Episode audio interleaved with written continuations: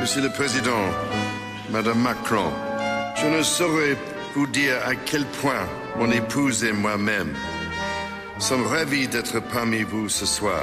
Les discours, le dîner, Versailles, les Champs-Élysées, Orly, on n'a rien raté de cette journée. Ça y est, regardez, ils sont en train d'arriver, ils descendent à l'instant de, de leur appareil.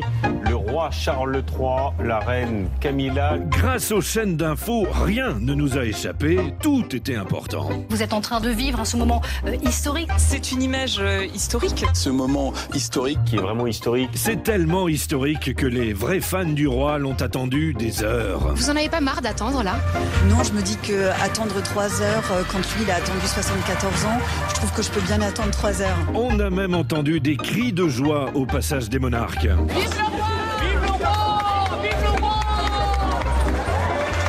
On a entendu Vive le roi, on n'a pas entendu Vive Emmanuel Macron, mais on Non. sait que euh, il aime aussi ces- ces ces bains de foule. Ah oui, on a bien vu que le président aime le contact. Le président de la République qui met la main sur l'épaule du roi Charles III. Emmanuel Macron a à plusieurs reprises euh, touché euh, Charles dans son dos. Je sais que le président de la République est un homme très tactile aussi. Il touche beaucoup.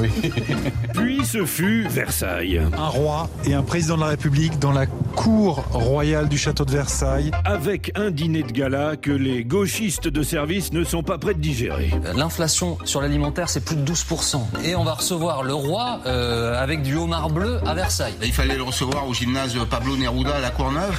Ça aurait eu de la Non mais gueule, hein, franchement, non mais, non, mais on se moque de qui là Puisque c'était Versailles et gratuit, les habitués ont appliqué. L'arrivée des premiers convives de ce dîner royal, le couple Jack et Monique Lang. Au total, 150 invités, des politiques, des people, des stars. On a tous fait des photos avec Mick Jagger et Hugh Grant, évidemment. Et au petit jeu de qui avait la meilleure place à table, c'est peut-être bien Brigitte Macron qui l'emporte sur la reine Camilla. Camilla, rappelons-le ce soir, est assise à côté de Gérard Larcher, alors que Madame Macron a droit à Hugh Grant. Ah oui. À Paris, il est bientôt 8 heures. Il paraît que Charles adore les cèpes.